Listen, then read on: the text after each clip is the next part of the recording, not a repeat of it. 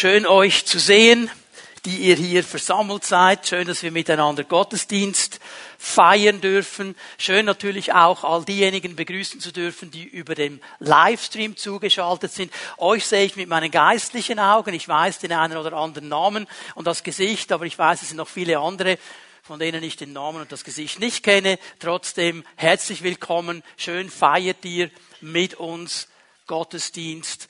Schön seid ihr mit uns zusammen in der Gegenwart Gottes. Und eigentlich fällt es ganz leicht zu predigen heute Morgen, wenn man so in einen Gottesdienst starten kann, so mit diesen Liedern, mit diesem Lobpreis, mit diesen Eindrücken, mit diesen Gedanken, die Gott schon hineingelegt hat. Und ich glaube, heute Morgen hat der Herr wirklich etwas ganz, ganz Wichtiges für uns bereit in dieser Predigtserie Change, Veränderung, möchte ich heute so ein bisschen, soll ich jetzt dem sagen, das Kernstück oder das Filetstück mir mit euch anschauen. Die ganz, ganz wichtige Sache, wo es dann eben darum geht, wirklich unser Denken zu verändern. Darüber werden wir nachdenken heute Morgen. Was bedeutet das ganz genau? Wenn die Bibel uns auffordert, unser Denken zu verändern. Ich lade euch ein, dass wir gleich miteinander den Römerbrief aufschlagen, Römer 12. Und wir lesen die ersten Worte von Vers 2, Römer 12, Vers 2. Gleicht euch nicht dieser Welt an, sondern wandelt euch und erneuert euer Denken. Verändert euer Denken, transformiert euer Denken. Das ist der große Aufruf des Apostel Paulus hinein in eine Gruppe von gläubigen Menschen, hinein in eine Gemeinde. Und er sagt ihnen, Leute, vergesst nie, das Reich Gottes hat andere Werte, andere Inhalte, andere Ausrichtungen als das, was ihr euch gewohnt seid auf dieser Welt. Die Kultur des Reiches Gottes ist eine andere Stoßrichtung als die Kultur der Welt. Und ihr als Volk Gottes sollt hier einen Unterschied machen.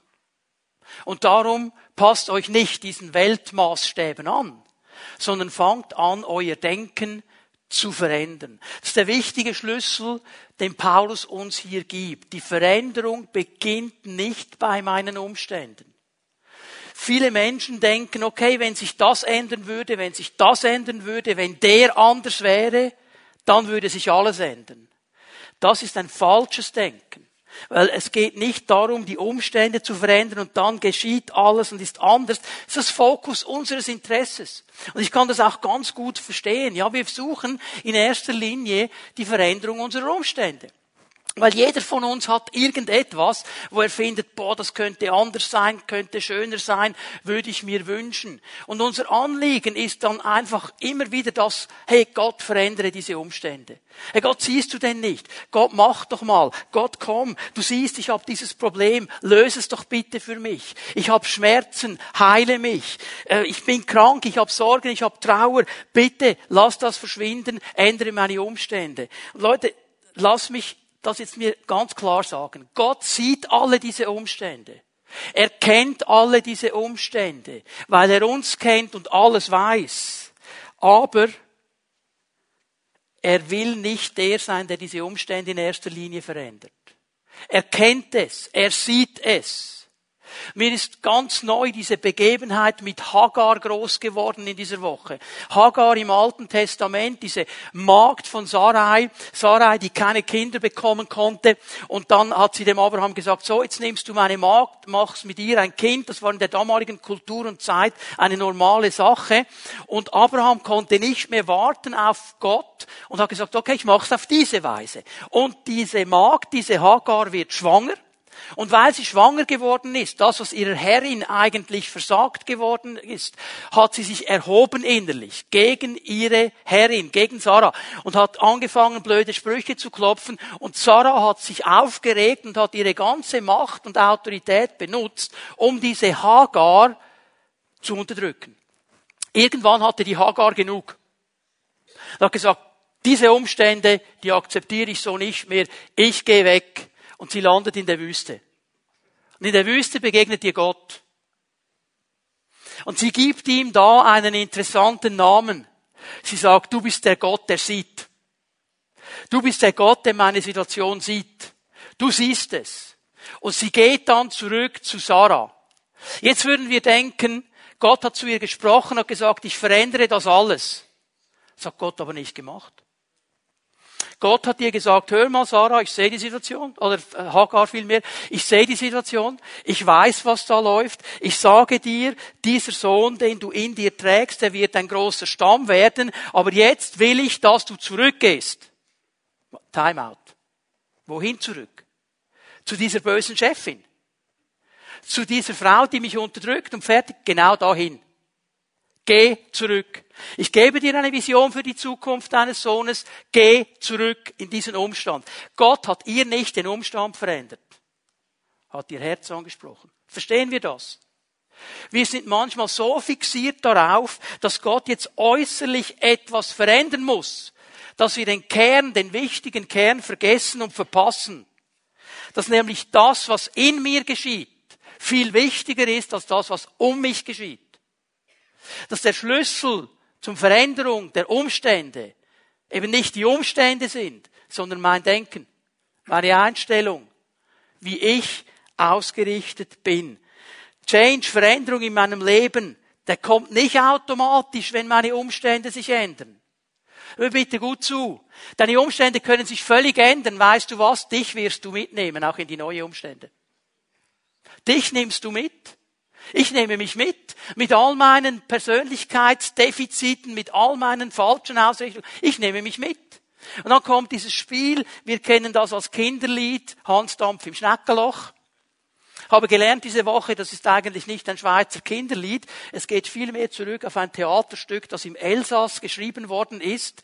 Eine Satire eigentlich. Und das hieß dann äh, Hans im Schneckenloch irgendwie so. Und es ging um einen Mann, der war nie zufrieden.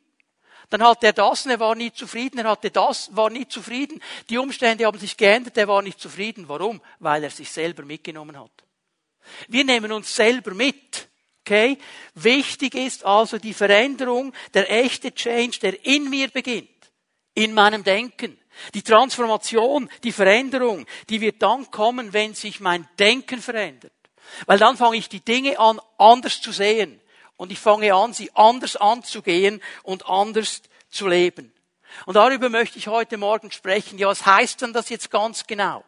Weil Paulus kann ich schon sagen, ändere dein Denken, verändere dein Denken. Was genau bedeutet denn das? Was soll ich jetzt genau machen? Welche Schritte kann ich gehen? Was hilft mir dabei? Um was geht es da ganz genau? Und darüber wollen wir sprechen. Warum muss sich mein Denken und dein Denken verändern? Das ist die erste Frage, die ich beantworten möchte. Ich zeige dir drei wichtige Dinge, warum sich das Denken ändern muss, warum das so elementar wichtig ist. Und das erste, was wir uns anschauen, mein Denken muss sich ändern, weil mein Denken mein Leben kontrolliert. Mein Denken kontrolliert mein Leben. Ich gebe euch hier einen Vers aus den Sprüchen, Sprüche 4, Vers 23. Sprüche 4, Vers 23. Vor allem aber behüte dein Herz Jetzt müssen wir verstehen, das Alte Testament, wenn es vom Herz spricht, dann meint es eigentlich den Sitz meiner Persönlichkeit, was im Neuen Testament oft mit Seele umschrieben wird. Hier ist der Sitz meiner Persönlichkeit gemeint. Also der Ort, wo mein Denken beheimatet ist, wo meine Gefühle beheimatet sind, wo meine Persönlichkeit drin ist. Mehr als alles andere behüte dein Herz. In unserem Zusammenhang dein Denken, weil es ein Teil meines Herzens, oder? Mehr als alles andere, ich setze es jetzt hier mal so ein, behüte dein Denken. Warum? Denn dein Herz, dein Denken beeinflusst dein ganzes Leben. Was in meinem Herzen ist, an Gedanken, an Gedankenprägungen, an Gedankenfestungen, wird einen Ausfluss haben in mein Leben hinein. Es wird mein Leben bestimmen. Ich habe euch diesen Dreischritt schon ein paar Mal gezeigt. Ich denke etwas, dieses Denken wird mein Fühlen, meine Gefühle beeinflussen und das Ganze wird einen Ausfluss haben in meinen Taten, wie ich lebe. Das ist der Gedanke hier.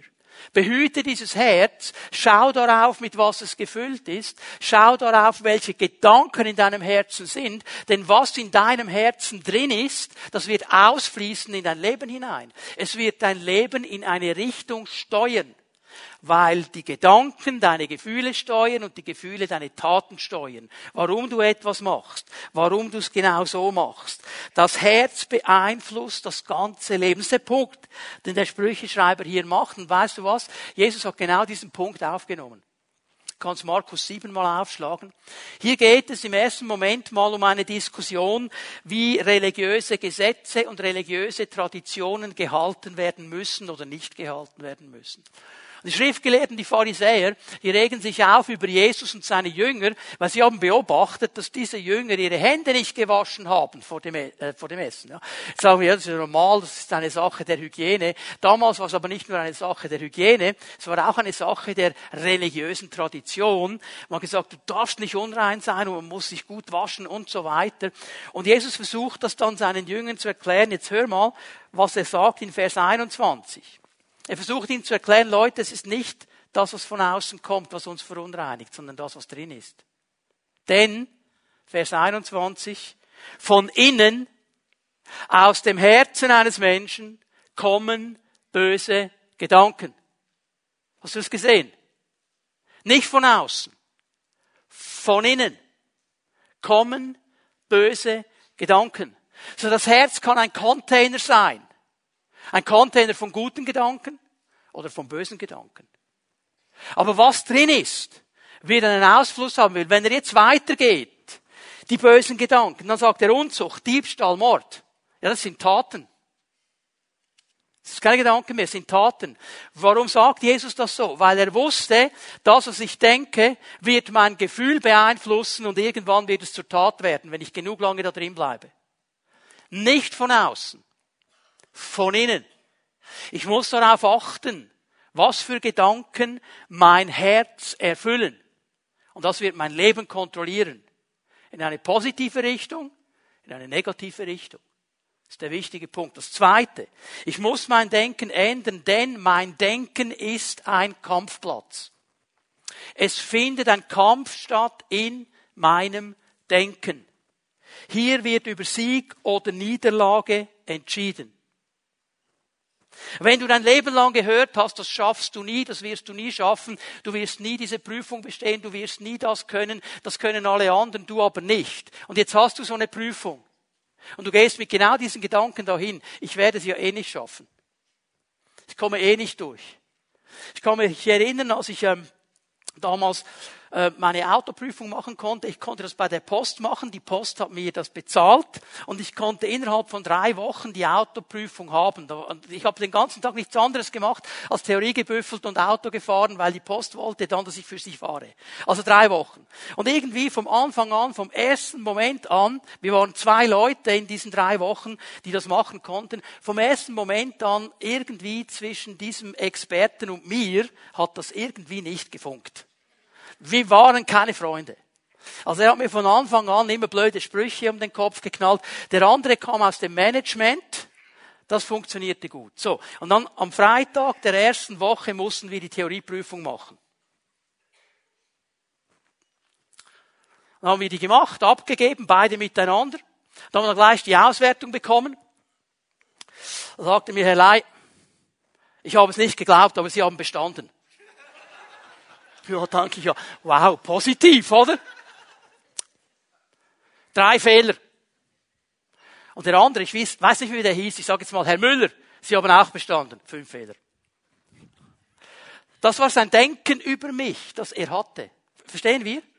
Das ist ein Kampfplatz. Wenn er mir das gesagt hat, du würdest, das stehst du eh nicht. Ja, ich weiß nicht, was geschehen wäre. Aber jetzt wichtig. Jede Versuchung, bitte hör mir gut zu, ich werde das dann noch im zweiten Teil der Predigt genauer ausführen. Aber nehm diesen Gedanken mit, jede Versuchung, jede, okay?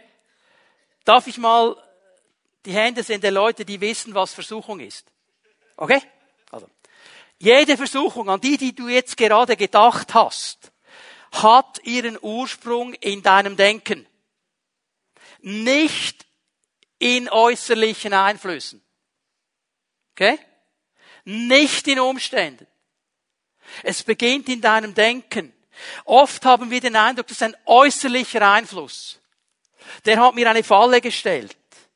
Der Einfluss, der von außen kommt, was tagtäglich auf uns einstürmt, an verschiedenen Impulsen, an verschiedenen Gedanken, kann nur dann zur Versuchung werden, wenn er sich mit einem bereits vorhandenen inneren Wunsch koppelt.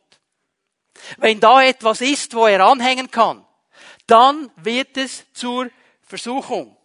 Es verbindet sich.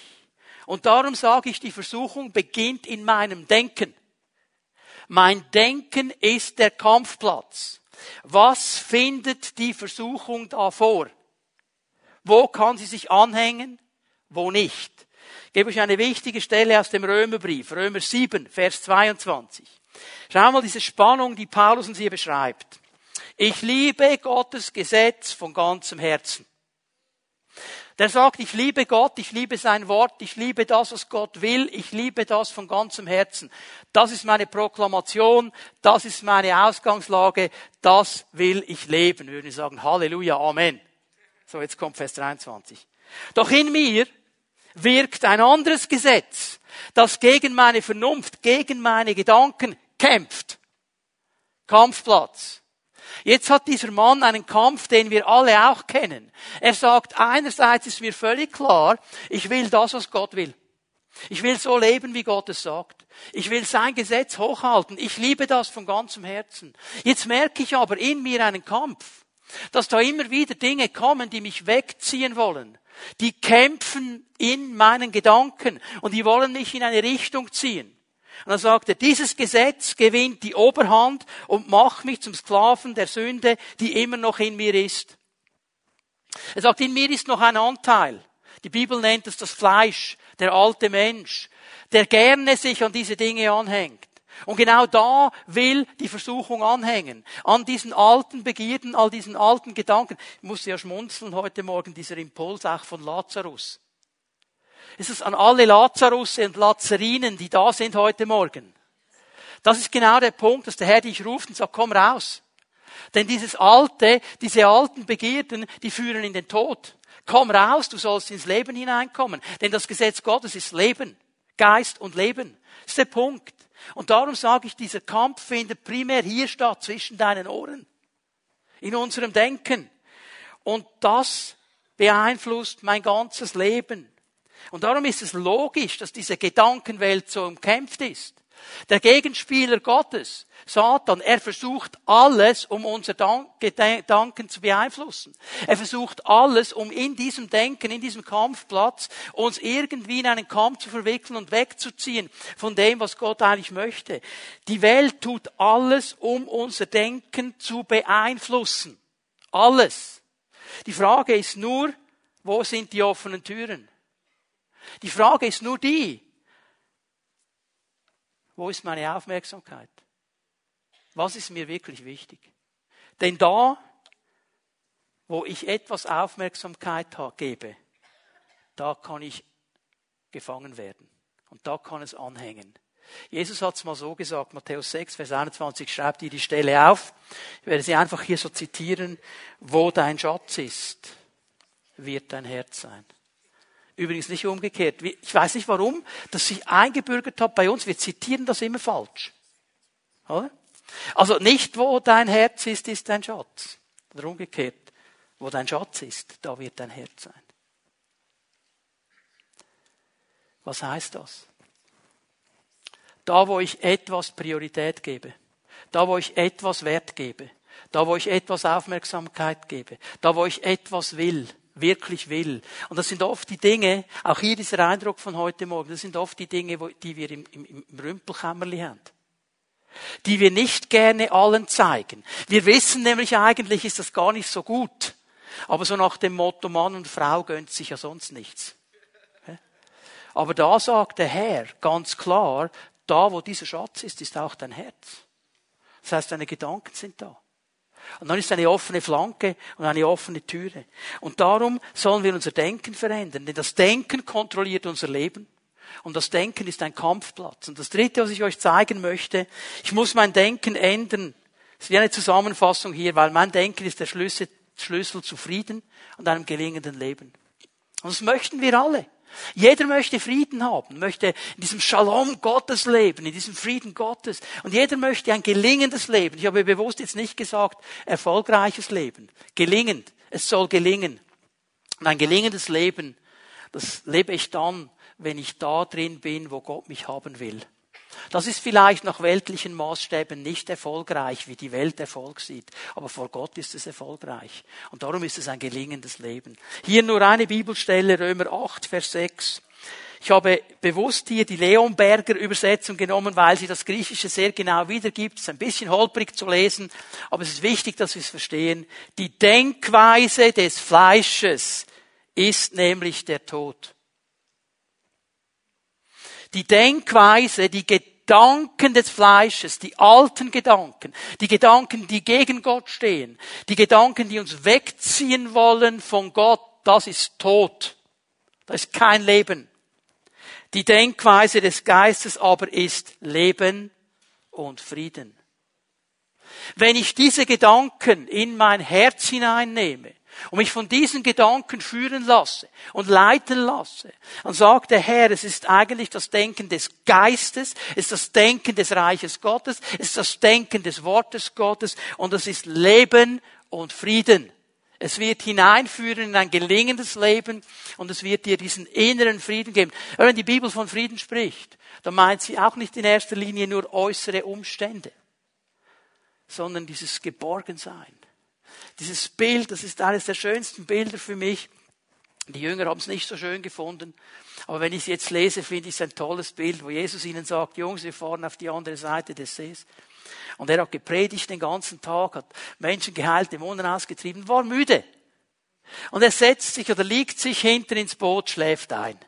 Und dann geht so ein richtiger Sturm los. Und die, die dann mitkommen werden äh, im November, die werden das sehen, dieser See Genezareth liegt wie, wie in einem Kessel drin und da kann so schnell ein Sturm losgehen. Im Handumdrehen, das kann sofort kommen, das siehst du nicht am Horizont. Und Petrus kannte das ja und dann haben sie versucht mal ein bisschen Gegensteuer zu geben und den Sturm zu bekämpfen. Und Jesus pennt einfach da drin. Der hat ja geschlafen. Der war total im Frieden Gottes. Ich meine, das ganze Schiff hin und her und geschaukelt und so weiter. Jesus schläft. Und dann kommen sie, äh, kümmert dich eigentlich nicht, du pennst hier und wir gehen unter. Er war total in diesem Frieden Gottes drin. Total in diesem Frieden Gottes. Das ist der Friede Gottes. Vielleicht geht um dich herum alles drunter und drüber, aber in dir ist diese Stabilität des Friedens Gottes, weil du festhältst an diesen Gedanken des Herrn. Das ist das, wie ich es sehe so wie der Herr es sieht. Okay? Wir müssen unser Denken ändern. Und ich möchte dir jetzt in einem zweiten Punkt drei Entscheidungen zeigen für ein gesundes Denken. Also, okay, ich will es verändern. Ich will es positiv verändern. Ich will, dass es gesund wird, biblisch gesund. Drei Entscheidungen, die du treffen kannst. Und ich möchte mit einer Aussage beginnen, die ich oft höre. Ich werde es nicht fragen, also keine Hände nach oben, aber ich gehe davon aus, dass viele von uns das auch schon gesagt haben. Ja, ich kann doch meine Gedanken nicht kontrollieren. Falsch. Falsch. Falsch, eine falsche Aussage. Aber wir haben hier wie so ein bisschen den Freipass. Ja, ich kann es ja nicht kontrollieren, ich bin dem ausgeliefert. Nein. Die Bibel sagt etwas anderes. Und das müssen wir lernen miteinander. Weil Gottes Wort sagt uns genau das Gegenteil. Und jetzt bitte hör mir ganz gut zu. Eine zweite Falschmeldung. Fake News. Okay. Fake News Nummer eins. Ich kann mein Denken nicht kontrollieren. Falsch. Fake News Nummer zwei. Der Teufel kann mein Denken kontrollieren. Doppelt falsch. Der Teufel kann dein Denken nicht kontrollieren. Der würde gern. Er kann aber nicht. Er kann nicht. Er kann nur Vorschläge machen. Er kann dir Optionen bieten. Er kann etwas versuchen anzuschieben, aber er kann es nicht kontrollieren. Das kann er nicht. Lasst uns doch dem Teufel nicht zu viel Einfluss geben. Beeinflussen ja, kontrollieren nein, kann er nicht. Und weißt du was, jetzt sage ich dir noch etwas. Der Einzige, der es kontrollieren könnte, macht's nicht. Das ist Gott. Er macht's nicht. Er, hat, er ist allmächtig, er kann alles.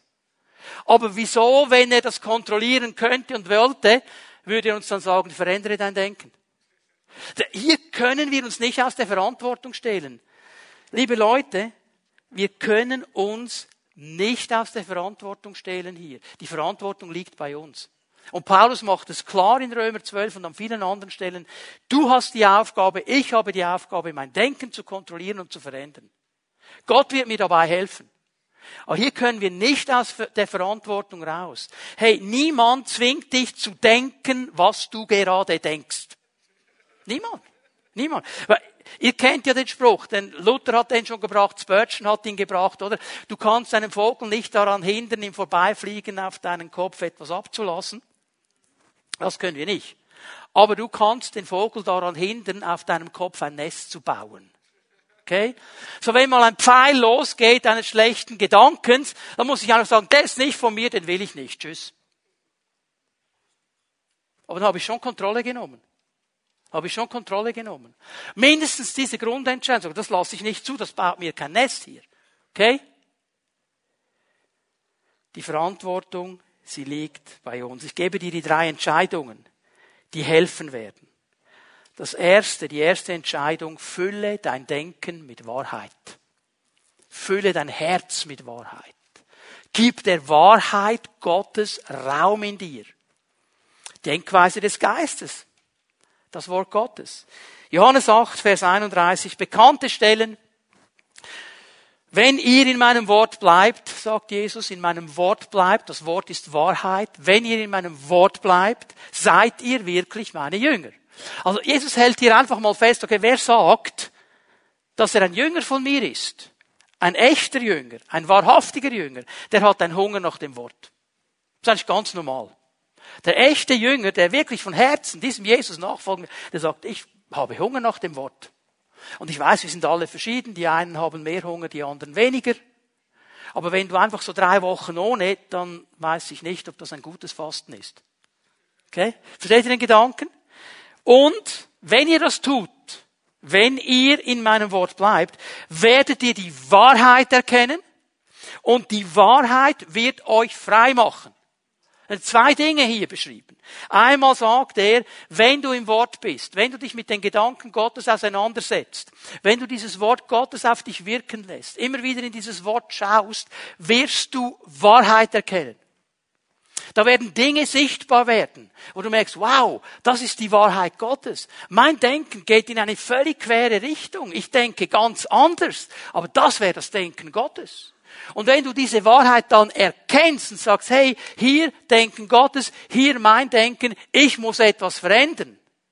Und es ist klar, was ich verändern muss. Ich will so denken, wie Gott denkt. Und dann sagt er, diese Wahrheit wird euch frei machen. Sie wird euch frei machen. Also diese Wahrheit, die ich angenommen habe, die ich anfange in meinen Gedanken groß zu machen, führt mich in eine Freiheit hinein. Das zu tun, was Gott möchte. Ich muss mein Herz mit Wahrheit füllen. Matthäus 4, Vers 4.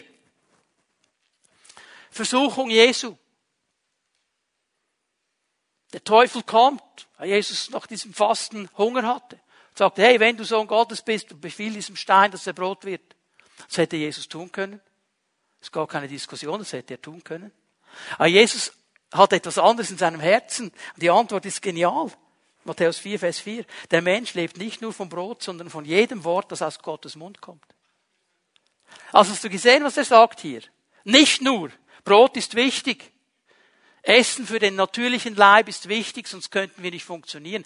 Aber, sagt Jesus, es gibt noch einen inneren Menschen, einen geistlichen Menschen, und der braucht das Wort Gottes. Und so wie wir den äußeren Menschen ernähren, wie wir dem zu essen geben. Und ich stelle fest, Leute, es gibt Leute, nicht alle, aber ein paar davon, die werden total zur Diva, wenn sie nichts zu essen haben, wenn sie Hunger haben. Ja, jetzt denken alle an den Werbespot, ich weiß. Snickers hilft, aber es gibt noch andere Dinge. Die werden sauer, die werden grummelig, mit denen kannst du nicht mehr reden. Und die merken manchmal gar nicht, dass sie Hunger haben. Mir fällt auf, dass es Christen gibt, die können vier Wochen ohne Wort Gottes und werden nicht grummelig meinen Sie? Die werden aber eben auch. Jesus sagt, es braucht beides. Wir müssen uns diesem Wort aussetzen. Und jedes Mal, wenn ich dieses Wort lese, sehe ich etwas von der Wahrheit Gottes. Ich sehe etwas von seinen Gedanken und ich merke, hey, hier muss ich anpassen, hier muss ich wieder neu Fokus legen. Und wann mache ich das? Jetzt könnte ich ganz viel sagen. Psalm 119, 147. Noch vor dem Morgengrauen flehe ich um Hilfe und setze meine Hoffnung auf, den, auf dein Wort. Psalmist sagt etwas Wichtiges hier. Vor dem Morgengrauen, bevor der Tag richtig anfängt. Ich weiß, dass ich deine Hilfe brauche und ich setze auf dein Wort. Ich hole mir das aus deinem Wort. Ich hole es aus dem Wort, damit mir das Wort hilft, die richtigen Gedanken zu haben und in den Tag hineinzugehen. Psalm 1, Vers 2. Glücklich zu preisen ist, wer Verlangen hat nach dem Gesetz des Herrn und darüber nachdenkt, Tag und Nacht. Das Wort ein Teil wird unseres Lebens. Und immer wieder wir zulassen, dass dieses Wort mein Herz erfüllt und ich die Gedanken Gottes erkenne und die Gedanken Gottes sehe und anfange so zu denken, wie Gott denkt. Das ist ein Kampf. Weil der Feind will wir dauernd sagen, nein, vergiss es, nein, vergiss es, nein, vergiss es. Aber je stärker ich das Wort in mir aufleben lasse, desto einfacher wird es mir fallen, diese Gedanken Gottes immer wieder hochzuhalten und in diese Richtung zu denken. Wir brauchen dieses Wort der Wahrheit. Denk an dein Herz wie an einen Container, den du füllen kannst mit Inhalten. Füll ihn mit dem Wort Gottes. Füll ihn mit dem Wort Gottes. Das Zweite, was ich dir zeigen möchte, fülle es nicht nur mit dem Wort Gottes, mit Wahrheit, bekämpfe destruktive Gedanken. Bekämpfe sie. Werde aktiv hier. Nimm hier die Kontrolle. Ja, wenn du sagst, ich kann mein Denken nicht kontrollieren, ja, dann lässt du es einfach laufen. Es ist einfach so in meinem Leben. Und dann haben alle anderen einen besseren Selbstwert und haben eine bessere Kindheit gehabt und bessere Hintergründe ich kann ja nichts machen. Nein, du bist hier nicht ausgeliefert. Du hast einen Auftrag von Gott zu kämpfen. 2. Korinther 10, ab Vers 3. Wir leben zwar in dieser Welt, aber das heißt noch lange nicht, dass wir so kämpfen, wie die Welt kämpft. Hier fordert uns Paulus auf, einen Kampf zu kämpfen. Und dieser Kampf ist nicht nach den Maßstäben dieser Welt. Ich halte hier einfach mal fest am Anfang des Verses, wir sind aufgerufen zu kämpfen. Auch wenn dir das persönlich nicht so liegt. Aber hier müssen wir kämpfen. Sonst überrollt uns das Ganze. Vers 4. Die Waffen, mit denen unser Kampf geführt wird, sind nicht die Waffen dieser Welt. Und jetzt zeigt mir das an, dass es nicht ein natürlicher Kampf ist. Also denk jetzt hier noch an einen Ringkampf. Denk hier nicht an so einen natürlichen Kampf, den du kennst. Es ist ein geistlicher Kampf. Aber Gott hält hier fest, und das ist wichtig zu wissen, wir haben eine Ausrüstung für diesen Kampf. Er schickt uns nicht ohne Ausrüstung in diesen Kampf. Sagt, diese Waffen, mit denen wir unseren Kampf führen, sind nicht die Waffen dieser Welt. Und es ist primär mal das Wort Gottes. Die Gedanken Gottes. Von dem der Hebräerbrief sagt, es ist wie ein zweischneidiges Schwert. Schärfer als alles andere, das trennen kann von dem Jeremia sagt, es ist wie ein Hammer, der Felsen zerschmeißt, Gedankenfelsen. Wort Gottes, das sind die Waffen, die wir haben. Es sind Waffen von durchschlagender Kraft, die dazu dienen, im Einsatz für Gott feindliche Festungen zu zerstören. Also hier kommt mal ein erster Punkt. Festungen sollen zerstört werden. Und wir werden dann gleich sehen, Paulus geht es hier nicht um natürliche Festungen. Also er sagte nicht, such dir irgendeine Burg und mach die kaputt. Sondern es geht um Festungen in uns. Es geht um Gedankenfestungen. Paulus spricht hier in diesem ganzen Abschnitt von dem Kampf in unseren Gedanken. Und eine Festung, ich nehme nur das mal raus, ein Bollwerk, hat immer zwei Funktionen. Nämlich einmal die Funktion, das, was drin ist, zurückzuhalten, dann aber auch abzuwehren, was von außen kommt. Ich habe gesagt, der Teufel kann dein Denken nicht kontrollieren, die Welt auch nicht. Sie können es nur beeinflussen. Und wenn sie sich dahingehend beeinflussen, dass du sagst, ich kann das nicht ändern, das ist so, dann wird diese Festung zurückhalten, was da ist. Es schützt sie eigentlich. Und wenn es dir klar macht, ein zweites falsches Denken, für dich gibt es nie eine Änderung, das ist dein Leben, mit dem musst du dann umgehen und am besten noch fromm, das ist das Kreuz, das ich tragen muss. Ah, Jesus hat davon ganz was anderem gesprochen. Hält es zurück, dass neue Gedanken kommen. Hier sagt Paulus, diese Festung, dieses Bollwerk sollst du zerstören. Das soll eine offene Atmosphäre sein. Mit diesen Waffen bringen wir, schau mal, was er hier sagt, eigenmächtige Gedankengebäude zum Einsturz. Eigenmächtige. Also die Quelle hier bin ich selber meine Berechnungen, meine Überlegungen, meine Erwägungen. Im Griechen steht hier Logismus für diese Gedanken. Die logischen, nachvollziehenden Gedanken. Ja, bei uns hat das noch nie funktioniert. Ja, wir sind immer arm gewesen, ich werde immer arm bleiben. Ja, mein Großvater war schon krank und der Urgroßvater auch, ich werde wahrscheinlich auch krank.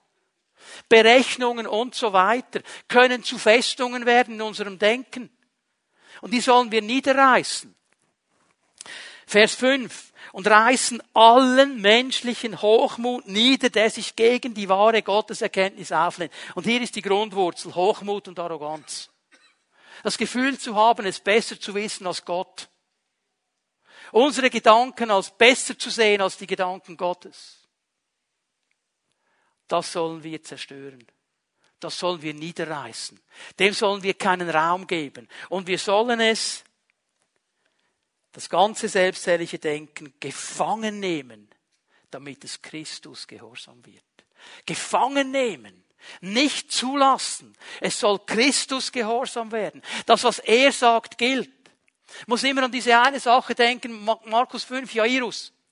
Dieser Synagogenvorsteher, der zu Jesus kommt, sagt, meine Tochter ist am Sterben, aber Herr, ich weiß, wenn du kommst und ihr die Hand auflegst, sie wird leben. Das war seine Glaubensaussage. Das war seine Glaubensgedanke. Und dann gehen sie. Und unterwegs kommt diese Frau mit diesen Blutungen. Sie fasst Jesus Gewand an. Jesus bleibt stehen, hat mit dir noch einen kurzen Austausch. Und in dieser Zwischenzeit kommen die Diener des Jairus und sie sagen ihm, Jairus, du musst den Meister nicht mehr bringen, sie ist gestorben. Und hier sagt die Bibel etwas Hochinteressantes. Es kommt in der deutschen Übersetzung nicht so gut raus, im Griechischen ganz klar. Es heißt, Jesus hörte vorbei. Er hat nicht zugehört. Er hat diesen Gedanken, sie ist gestorben, nicht gehört. Er dreht sich zu Jairus und er sagt, Jairus, hab keine Angst, glaube nur. Jetzt merken wir, was hier geschieht, oder? Da kommen diese Gedanken und die wollen ihn wegziehen. Ja, die ist doch tot, was kann Jesus jetzt noch machen? Und er sagt, hey, bleib am Gedanken. Du hast doch gesagt, wenn du kommst und dir die Hände auflegst, lebst sie. Bleib an diesem Gedanken. Es ist ein Kampf. Die destruktiven Gedanken, die wollen uns wegnehmen. Sie wollen uns wegziehen von dem, was Gott sagt. Jetzt werden wir miteinander eine Stelle lesen, jetzt wird es ganz knackig. Jakobus 1, Vers 14. Sondern es ist so, spricht über Versuchungen hier. Jeder, der versucht wird, wird von seinen eigenen Begehrlichkeiten fortgezogen und gelockt. Jeder, der versucht wird, wird von seinen eigenen Begehrlichkeiten fortgezogen und gelockt. Wie funktioniert das mit der Versuchung? Es beginnt mit einer Begierde. Und diese Begierde, Leute, diese Begierde entspringt unserem Denken. Die Versuchung beginnt in mir, bei dem, was ich innerlich begehre. Nicht außerhalb von mir, nicht durch andere. Jakobus macht klar, sie beginnt eigentlich in mir. Da ist etwas. Und ich stelle fest, aus der seelsorgerlichen Praxis von über 30 Jahren vollzeitlichen Dienst, der Ausgangspunkt sind ganz oft natürliche Bedürfnisse. Essen, Trinken, Sexualität, das sind natürliche Bedürfnisse. So hat Gott uns geschaffen. Wir sind Wesen, die essen, die trinken, die sexuelle Bedürfnisse haben, aber auch ein Bedürfnis haben, etwas zu erreichen. Das sind alles gute Anliegen. Diese Anliegen an sich sind gut. Okay? Jetzt. Wenn dieses natürliche Bedürfnis zu einer falschen Begierde wird in mir, denk noch einmal daran, wo dein Schatz ist, wird dein Herz sein. wenn dein Leben nur noch bestimmt wird von Sex und Sexualität und du suchst dieses Bedürfnis und du suchst diese Erfüllung. Wenn dein Leben nur noch von Essen, von Trinken, von Erfolg dominiert wird, dann ist das in dir eine Begierde. Es ist nicht mehr einfach das grundsätzliche Bedürfnis, es wird zu einer Begierde. Es wird zu dem Ort, wo eben dann der Schatz ist. Und da wird dein Herz hingehen. Und genau da, genau da setzt die Versuchung an. Und jetzt möchte ich euch etwas zeigen, darum ist Dave hier hinten. Ich möchte es vergleichen mit einem Magnet. Es ist eigentlich wie ein Magnet. Nicht, wenn jetzt die Versuchung kommt und sie kann sich anschließen an diese Begierde, was geschieht? Ich werde weggezogen. Ich werde weggezogen. Jetzt, wenn wir das ein bisschen drehen und ich sage, okay, ich kämpfe gegen diese Gedanken. Ich will die nicht. Ich bin gefüllt mit dem Wort Gottes. Jetzt kommt die Versuchung.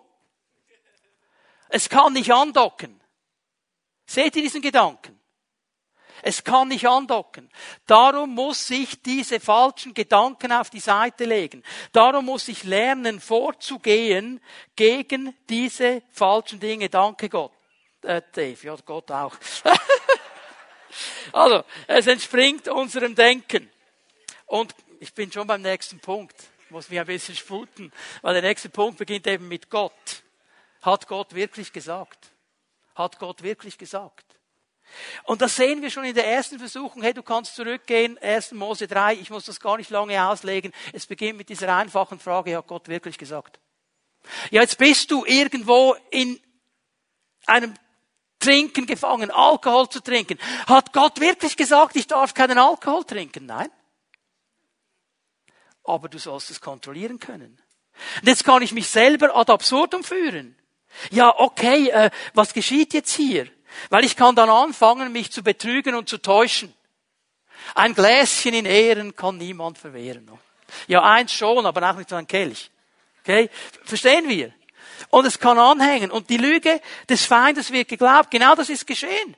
Ja, die Frau hat das geglaubt. Nein, nein, schaust du doch an. Es ist doch toll. Und sie schaut's an und es kommt eine Begehrlichkeit und sie will. Und sie glaubt dem Betrug und der Lüge des Teufels. Da konnte dieses Magnet andocken. Da war etwas. Und das Ganze führt in einen Ungehorsam und in eine Niederlage. Darum ist die Kontrolle deines Denkens so wichtig. Hey, Gott ist doch kein Spielverderber. Der weiß doch, was du brauchst. Der weiß doch, wie er dich geschaffen hat. Und er schenkt dir gerne, was du wirklich brauchst. Aber wenn Dinge in meinem Leben zu einer überbordenden Begierde werden, weil, weil ich ihnen eine Priorität gebe, die Gott so gar nicht sieht, dann mache ich alle Türen auf, dass dieses Magnet andocken kann. Und dann werde ich immer, Leute, ich muss hier ganz offen sein, dann werde ich immer auch fromme Leute finden, die mich da noch decken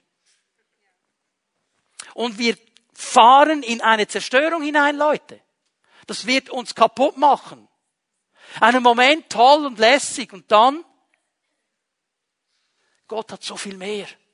Er hat so viel mehr. Lazarusse und Lazarinen. Lass uns rauskommen aus diesen hohlen, toten Versprechungen, die einen Moment Genuss versprechen und dann Zerstörung bringen. Gott hat so viel mehr. Das Echte ist immer besser als die Kopie. Immer. Und das müssen wir lernen. Und Jesus hat eindrücklich gezeigt, was die, wie, wie der Versuchung siegreich begegnen können. Es steht geschrieben. Er hat sich einfach auf das Wort Gottes berufen. Hey, der hatte Hunger. Die Bibel sagt es explizit, er hatte Hunger. Er hat gesagt, mein Hunger ist jetzt nicht die Priorität. Ich merke, jetzt kommt der Feind und das Magnet will andocken. Ich habe Hunger, aber ich lasse das nicht zu. Nein, ich stelle mich dagegen. Nein. Okay? Ich kontrolliere das. Das dritte, was wir tun können, fokussiere dich auf gesunde Dinge. Also, ich versuche es mal so zu sagen. Ne? Hör auf, dich darauf zu fokussieren, nicht die schlechten Gedanken zu denken. Weil in dem Moment, wo du dich fokussierst, nicht das Schlechte zu denken, denkst du an das Schlechte. Weil dann gehst du ins Leben, das darf ich nicht denken, das darf ich nicht denken, das darf ich nicht denken, das darf ich nicht denken. Und was machst du die ganze Zeit? Denkst dauernd dran. Okay? Also fokussiere dich auf das Gute. Fokussiere dich auf die positiven Dinge. Fokussiere dich auf das, was wirklich hört. Und ich gebe nur drei Bereiche hier ganz kurz. Das erste ist, fokussiere dich immer auf Jesus. Fokussiere dich auf ihn. Denk an ihn. Anders gesagt, denk an Jesus. Und es gibt ja diese interessante Aussage, du wirst, was du denkst. Du wirst ihm immer, ähnlicher, wenn du an ihn denkst. Ich gebe euch zwei Stellen hier, 2. Timotheus 2,8. Hier wird der Vollzeiter Timotheus angesprochen. Der hat eine Gemeinde geleitet, die Gemeinde in Ephesus. Und Paulus muss ihm sagen, richte deine Gedanken ganz auf Jesus Christus aus. Auch der hatte zu kämpfen. Richte deine Gedanken auf ihn aus, der von den Toten auferstanden ist, der versprochene Retter aus der Nachkommenschaft Davids. Von ihm handelt das Evangelium, das mir anvertraut ist. Also mit anderen Worten, wenn er an das denkt und daran denkt, dass Jesus auferstanden ist, dann denkt er daran, dass Jesus den Tod besiegt hat und stärker ist als der Tod und Leben hat. Und wenn er daran denkt, dass er der versprochene Retter ist, dann denkt er daran, dass Gott aus jeder Situation durch Jesus Christus uns retten kann. Und dann denkst du an, an gute Dinge. Hebräer 12, Vers 3. Wenn ihr also in der Gefahr steht, müde zu werden, dann denkt an Jesus. Interessanter Zusammenhang. Die Gefahr, müde zu werden, ja, das kann uns zermürben. Das kann uns zermürben. Solche Kämpfe können zermürben. Denk an Jesus. Denk an Jesus. Und dann geht er weiter und sagt, Jesus hatte das auch. Wie sehr wurde er von sündigen Menschen angefeindet und wie geduldig hat er alles ertragen. Wenn ihr euch das vor Augen haltet, werdet ihr nicht den Mut verlieren. Jesus weiß, wie das ist. Jesus kennt das und darum kann er dich auch da durchführen. Das zweite, was du fokussieren kannst, fokussiere dich auf die anderen. Denk an die anderen. Das ist jetzt eine völlige Contra-Culture-Aussage. Weil unsere Kultur sagt, denk zuerst an dich. Und dann nochmal an dich und nochmal an dich. Denk an die anderen. Warum? Manchmal sind wir so gefangen in, ich bin so ein Arme, bei mir läuft alles so schief und bei mir geht alles kaputt und ich, diese blöden Versuchungen, es ist so gemein. Und du denkst immer nur an dich, an dich, an dich, an dich, an dich und deine Situation. Fokussiere dich auf die anderen. Philipper 2, Vers 4. Jeder soll auch auf das Wohl des anderen bedacht sein, nicht nur auf das eigene Wohl. Ja, wenn du in die Pfimi at Home gehst nächste Woche, dann denk doch nicht, hoffentlich merken die, dass es mir nicht gut geht und sie dienen mir alle. Geh doch mal hin und denk, wie kann ich dienen heute Abend? Wie kann ich meinen Brüdern und Schwestern ein Segen sein? Wie kann ich? In den Gottesdienst nicht einfach hingehen, ah, hoffentlich predigt er was Gescheites heute Morgen, es geht meiner Seele nicht gut. Geht euch mal hin und denke, hey Herr, wie kann ich dich segnen heute Morgen? Wie kann ich meinen Geschwistern ein Segen sein heute Morgen? Hebräer 10, Vers 24. Lasst uns darüber nachdenken, nachdenken, einander Ansporn zur Liebe und zu guten Werken zu geben. Hm? Lasst uns darüber nachdenken. Wie kann ich den anderen ermutigen? Wie kann ich mit dem anderen einen Weg gehen? Wie kann ich ihm helfen, dass es gut kommt? Und das dritte, was ich euch zeigen möchte, fokussiere dich aufs Ziel. Verlier das Ziel nicht aus den Augen. Anders gesagt, denke über dieses Leben hinaus. Denke über dieses Leben hinaus. Dieses Leben auf dieser Erde ist nicht alles. Jeder, der mit Jesus unterwegs ist, weiß, es gibt ein ewiges Leben. Und das muss unser Ziel sein. Wir sollen eine gute Zeit erleben, wir sollen Segen Gottes erleben in dieser Zeit. Ja, ja, ja, ja. Aber es ist nicht alles. Es gibt noch mehr. Kolosse 3, Vers 2. Richtet eure Gedanken auf das, was im Himmel ist, nicht auf das, was zur irdischen Welt gehört. Wo ist meine Priorität? Ja, das Leben eines Menschen, der Jesus nachfolgt, er muss verstehen, dass es mehr ist als hier und jetzt. Hier und jetzt ist auch wichtig. Denk, was ich am Anfang gesagt habe, Gott sieht dich. Ja, er sieht dich. Aber es gibt mehr. Und wenn ich in meinem Denken das immer im Fokus habe, dass der Herr mir einen Platz bereitet hat. Ich meine, stell dir es mal vor, Johannes 14, er sagt, hey, ich gehe zum Vater und ich baue euch eine Wohnung beim Vater. Jeder von euch bekommt eine Wohnung. Penthouse von Jesus. Baue ich. Und wenn ich fertig bin, komme ich und hol das ab. Und jetzt geht's mir gerade im Moment nicht gut. Kann ich eine Krise schieben und nur noch das sehen und sagen, Herr, wow, Penthouse. Es gibt ja so diesen Kurzzeiteffekt Ach, bitte keine Hände jetzt. Aber ich kenne viele Christen, die hangeln sich von Ferien zu Ferien. Für sie ist dann Ferien fast ein bisschen der Himmel auf Erden, oder? Ah, oh, jetzt habe ich dann bald Ferien. Dann geht's dir gleich wieder gut. Nur die gehen vorbei. Und das da oben geht nie vorbei. Dieses Penthouse ist für immer. Und wenn Jesus ein Penthouse baut, wow. 1. Korinther 2, Vers 9. Es heißt in der Schrift, kein Auge hat je gesehen, kein Ohr hat je gehört, kein Mensch konnte sich jemals auch nur vorstellen, was Gott für die bereithält, die ihn lieben. Das ist das Ziel. Und unsere Aufgabe ist, durch dieses Leben hindurch zu gehen und ihn groß werden zu lassen, der das Ziel unseres Lebens ist. Und mit allem, was wir sagen und tun, darauf hinzuweisen, dass es einen gibt, der so viel besser, so viel stärker, so viel schöner ist und der die Antwort für unsere Fragen ist. Und das Ganze beginnt in meinem Denken, indem ich hier die Verantwortung nehme und die Kontrolle nehme für mein Denken. Das ist die Aufgabe, die der Herr uns stellt. Das ist der Raum, in den er hinein möchte und uns helfen möchte aufzuräumen. Da möchte er ein Werk tun, um Veränderung in unsere Leben zu bringen. Ich lade euch ein, aufzustehen. Die Lobpreise werden nach vorne kommen.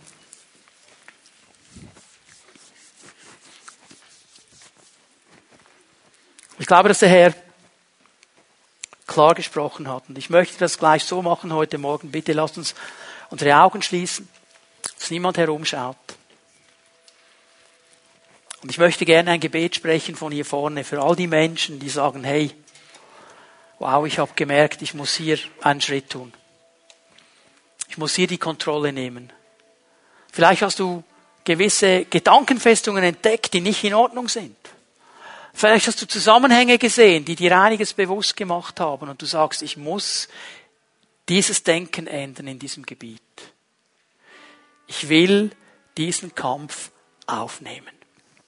Und während wir die Augen geschlossen halten, niemand herumschaut, dann möchte ich dich bitten, wenn der Herr zu dir gesprochen hat und du ihm eine Antwort geben möchtest, du ihm sagen willst, Herr, ich werde das ernst nehmen, ich werde diesen Kampf aufnehmen, hilf mir dabei, dann lade ich dich ein, da wo du bist, deine Hand auszustrecken zu ihm. Während niemand herumschaut, dann streck deine Hand zu ihm und sag, Herr, ich habe das verstanden, das werde ich ernst nehmen und das werde ich machen.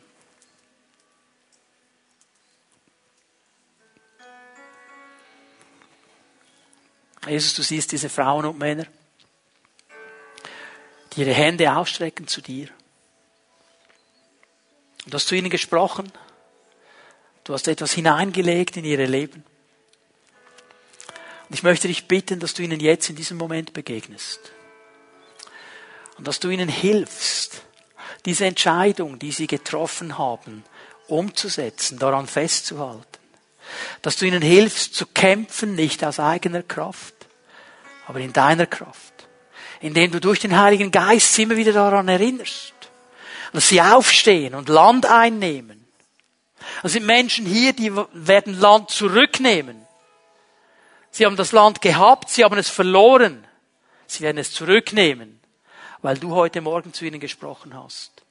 Und ich danke dir, Herr, dass von diesem Moment an Dinge sich verändern, weil du uns hilfst, unser Denken zu ändern. Ich danke dir, Herr, in Jesu Namen.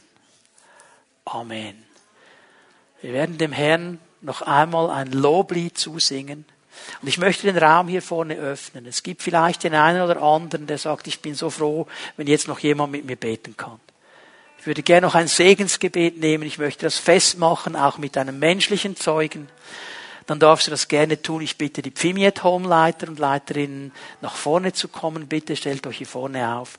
Und werdet ihr den Herrn noch einmal anbeten. Wenn es dein Anliegen ist, wenn du die Sache klar machen möchtest mit einem menschlichen Zeugen und diesen Segen Gottes einfach noch einmal über dein Leben hereinbeten möchtest, dann lade ich dich einfach ein, während wir den Herrn anbeten, komm nach vorne und lass dir dienen. Der Herr rüstet uns aus.